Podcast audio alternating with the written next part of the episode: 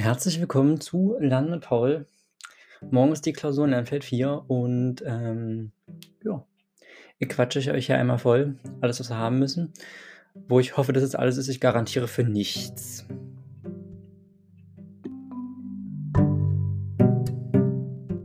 Also, zuerst kommen die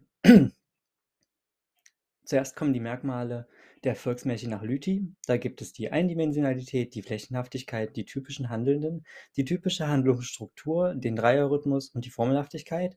Es sind nicht immer alle Merkmale nachweisbar und die Merkmale sind von der Naturwissenschaft definiert und nicht von den Gebrüdern Grimm.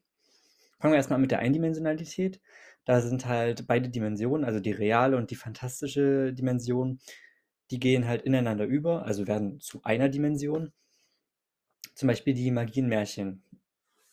Beispiele hierfür sind Tiere, Gegenstände und Pflanzen können handeln, denken oder sprechen. Menschen, Tiere, Gegenstände oder Pflanzen können miteinander sprechen. Fantastische Figuren handeln menschlich. Und keiner wundert sich über außergewöhnliche bzw. unrealistische Fähigkeiten von Personen, Tieren und Gegenständen.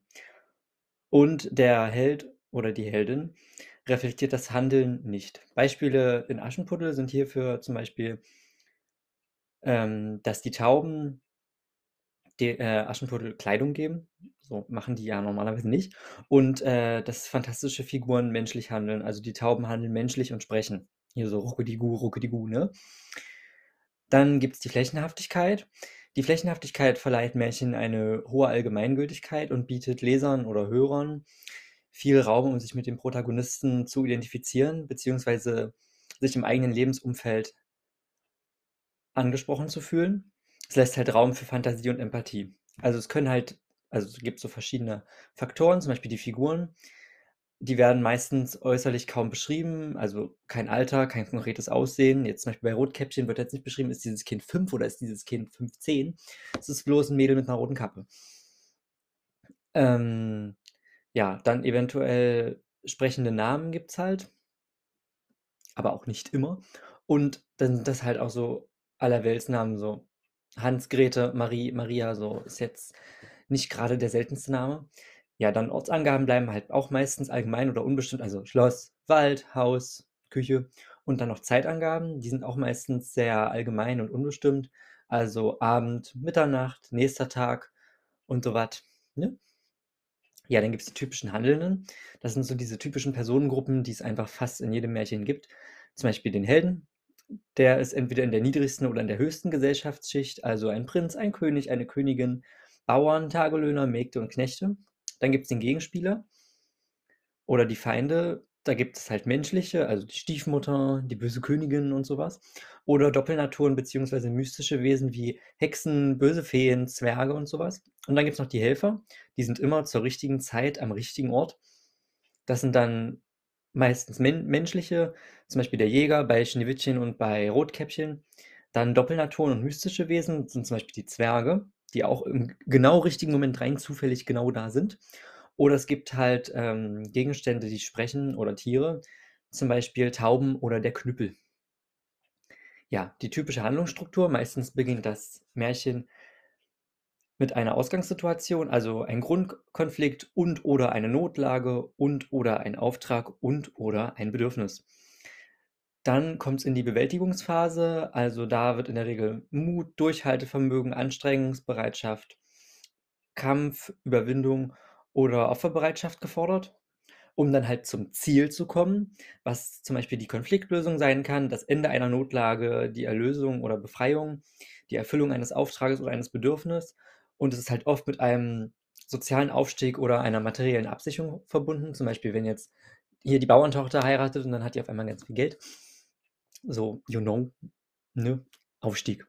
Ja, der Dreierrhythmus ist halt die Symbolkraft der Zahl 3, ist eine göttliche Zahl, so wegen Dreifaltigkeit, glaube ich. Und äh, ist halt strukturell, ist also eine wichtige Hilfe für Erzähler und Zuhörer beim freien Erzählen und Vorlesen. Zum Beispiel ähm, gibt es dann immer so drei Rätsel, drei Wünsche. Die Feste dauern drei Tage. Oder im Titel steht es halt, dass halt irgendwas mit drei ist. Zum Beispiel die drei Spinnerinnen. Und dann gibt es noch die Formelhaftigkeit. Das ist das sprachliche Merkmal von Märchen. Also zum Beispiel die typische Eingangsformel, es war einmal. Oder die handlungstragenden Formeln, die ein Mä Märchen unverwechselbar machen. Also, was so einfach teilweise mehrfach auftaucht, so Redewendungen oder so was, die haben halt auch dadurch einen hohen Wiedererkennungswert und dürfen weder weggelassen werden noch verändert werden.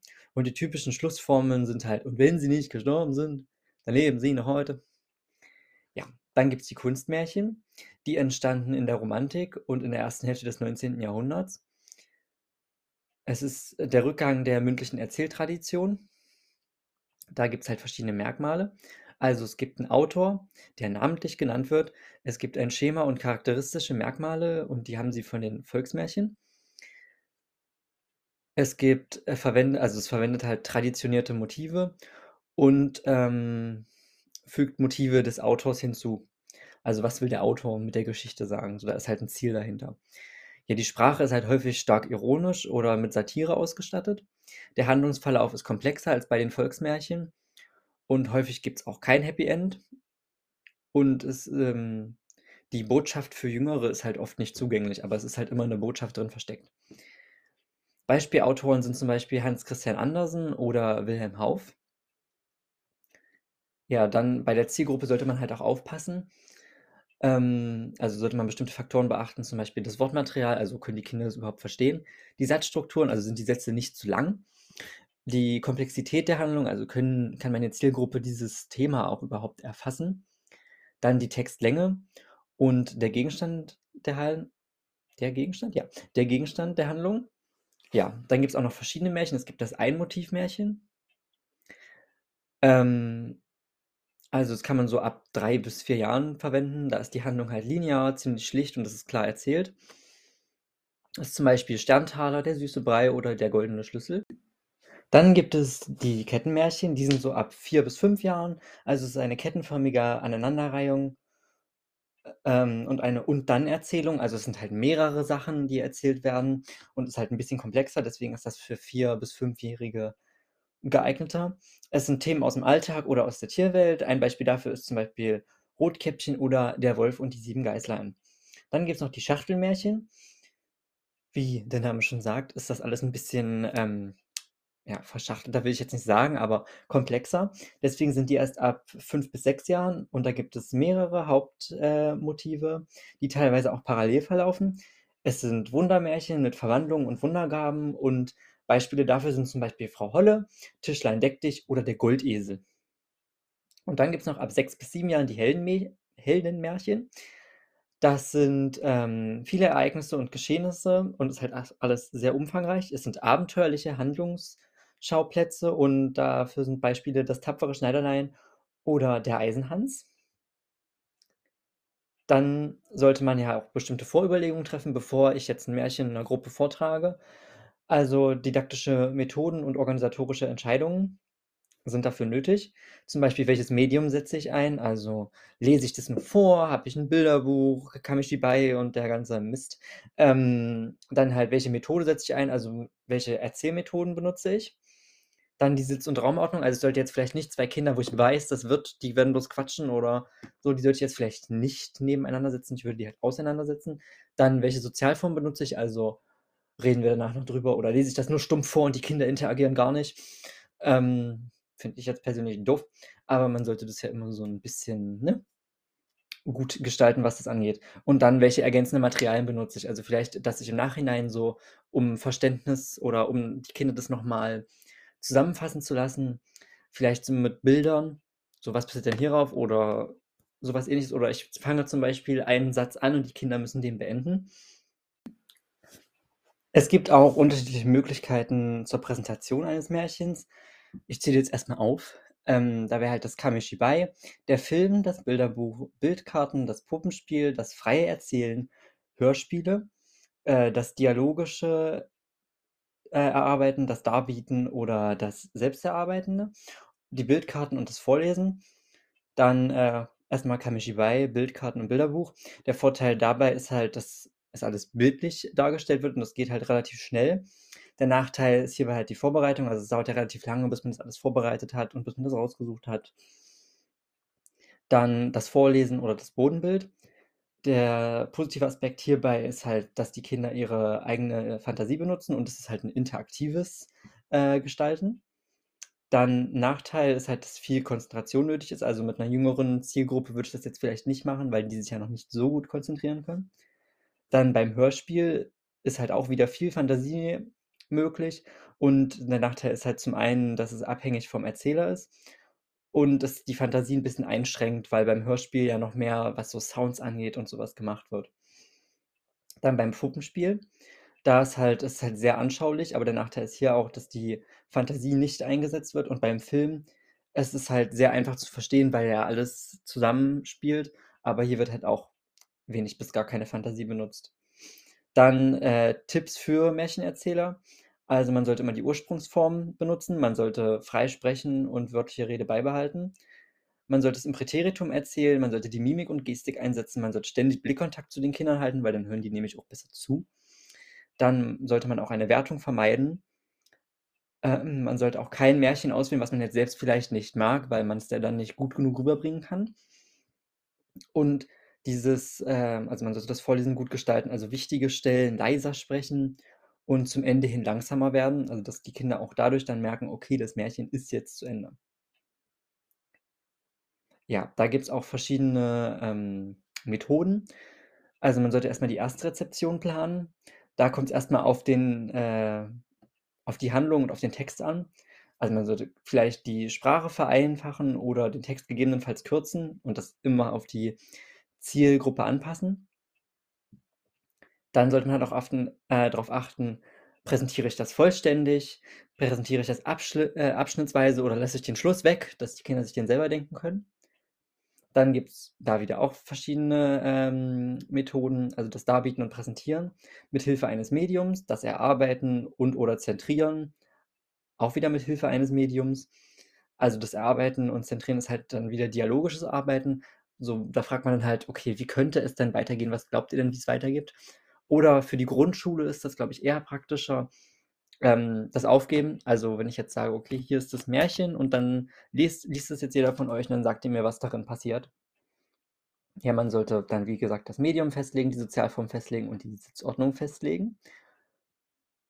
Ähm, dann um damit die Kinder das auch verarbeiten, gibt's halt verschiedene Beispiele. Man könnte das Märchen nacherzählen lassen, man könnte Szenen nachstellen lassen, man könnte Eindrücke zeichnen lassen, bekannte Lieder singen. Hier Hänsel und Gretel verliefen sich im Wald und so was. Man könnte mit Bildkarten arbeiten oder Gespräche über Figuren führen. Also, entweder über Figuren sprechen oder dass die beiden halt die Figuren sind, zum Beispiel mit einem Märchentelefonat. Dann kann man auch die kreative Weiterentwicklung planen, was dann eher was für die Festigungs und Meisterungsphase ist. Also, man könnte eine Fortsetzung zeichnen, man könnte neue Szenen und Figuren hinzufügen. Man könnte das Märchen szenisch darstellen, also, wie wir's gemacht haben im Theaterprojekt. Man könnte eine eine Klanggeschichte dazu machen. Man könnte das auch parodieren, also, so 'n bisschen lustig, so Rotkappe und so was. Und, ähm, man könnte halt auch so Märchenrätsel machen. Und, äh, die Planung der verschiedenen Phasen hängt von der Zielgruppe, der Einrichtung und/oder dem Anleiter ab. Also, das ist dann noch mal alles ziemlich individuell. Und dann kommt jetzt noch die Volksmärchen. Also, welche Bedeutung haben Volksmärchen überhaupt? Sie sind, äh, fast ausschließlich für Kinder gedacht. Äh, von Pädagogen in den 60ern wurden sie halt als grausam und unrealistisch gesehen und haben eine schädigende Wirkung auf die Kinder. Könnt ihr euch jetzt selbst entscheiden, ob ihr das so empfindet oder nicht. Dann, ähm, für Kinder bis 6 Jahren, die leben halt im magischen Realismus, also, für die ist das noch mal 'ne Spur so, wir wissen jetzt, ja, okay, 'ne Pflanze spricht jetzt nicht, aber für 'n Kind vermischt sich halt die Fantasie und, äh, die reale Welt auch. Und das wird gleichermaßen genutzt. Dann ist bei sind bei Volksmärchen die Handlungsstrukturen meist einfach für Kinder zu verstehen und es gibt allgemeine Figuren und die bieten dann halt auch Orientierung. Das Kind fühlt dabei dann halt meistens Spannung oder identifiziert sich mit den Figuren. Äh, die haben also, die Märchen haben meist auch ein kindliches Weltbild, also, das Böse verliert, das Gute gewinnt. Und es werden Textstellen oft wiederholt, also, gleiche Textstellen. Also, wie ich das schon mal gesagt habe mit dem ähm mit dieser Dreierregel, dass halt irgendwas immer wieder gesagt wird, was den Kindern halt auch noch mal Orientierung gibt und was auch für die Kinder 'nen, ähm, Wiedererkennungswert hat für die Kinder. Also, wenn ich jetzt ich überlege, ob mir jetzt was einfällt. Aber allein, wenn ich jetzt sage, was weiß ich, 'n Mädchen mit 'ner roten Kappe dann sagen die zu mir also, dann sagen Kinder halt zu mir auch so, ja, das Rotkäppchen. Also, es halt immer was was womit man genau das Märchen identifiziert und kein anderes. Es beschäf also, die beschäftigen sich halt mit menschlichen Grunderfahrungen, haben auch verschiedene Symbole, also, für Liebe, für Macht und sorgen dafür auch für eine Bildsprache. Und, ähm, es enthält halt eine Entwicklungsgeschichte und die Kinder fühlen sich von dem Bedeutungsgehalt angesprochen und können sich in das Geschehen hineinversetzen. So, ich hoffe, ihr konntet das jetzt einigermaßen verstehen. Wenn nicht, guckt in euren Hefter. Äh, ich wünsche uns ganz viel, ganz viel Glück morgen und, äh, wir kriegen das schon irgendwie hin und für 'ne 3 reicht's, glaube ich, allemal. Bis denn.